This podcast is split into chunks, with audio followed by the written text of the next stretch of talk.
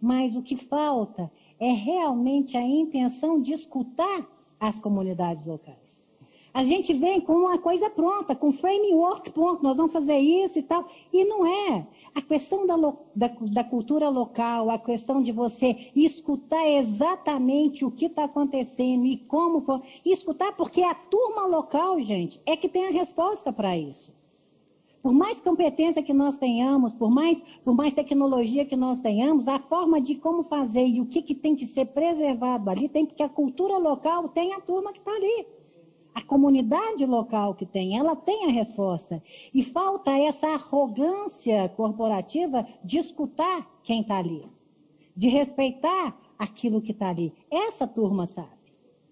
Então, eu acho que quando a gente fala em diversidade, essa falta de entender o respeito por aquelas comunidades que nós estamos vendo, né? De o que, que realmente faz a diferença e que poderia melhorar o, a questão da, da, da, vida daquelas pessoas ali. Então, é a arrogância, a falta de respeito e muitas vezes falta de interesse. É discurso que é feito bonito, porque nós estamos falando de sustentabilidade, todo mundo falando em governança, de tal, tal, tal, mas sem a essência básica inicial.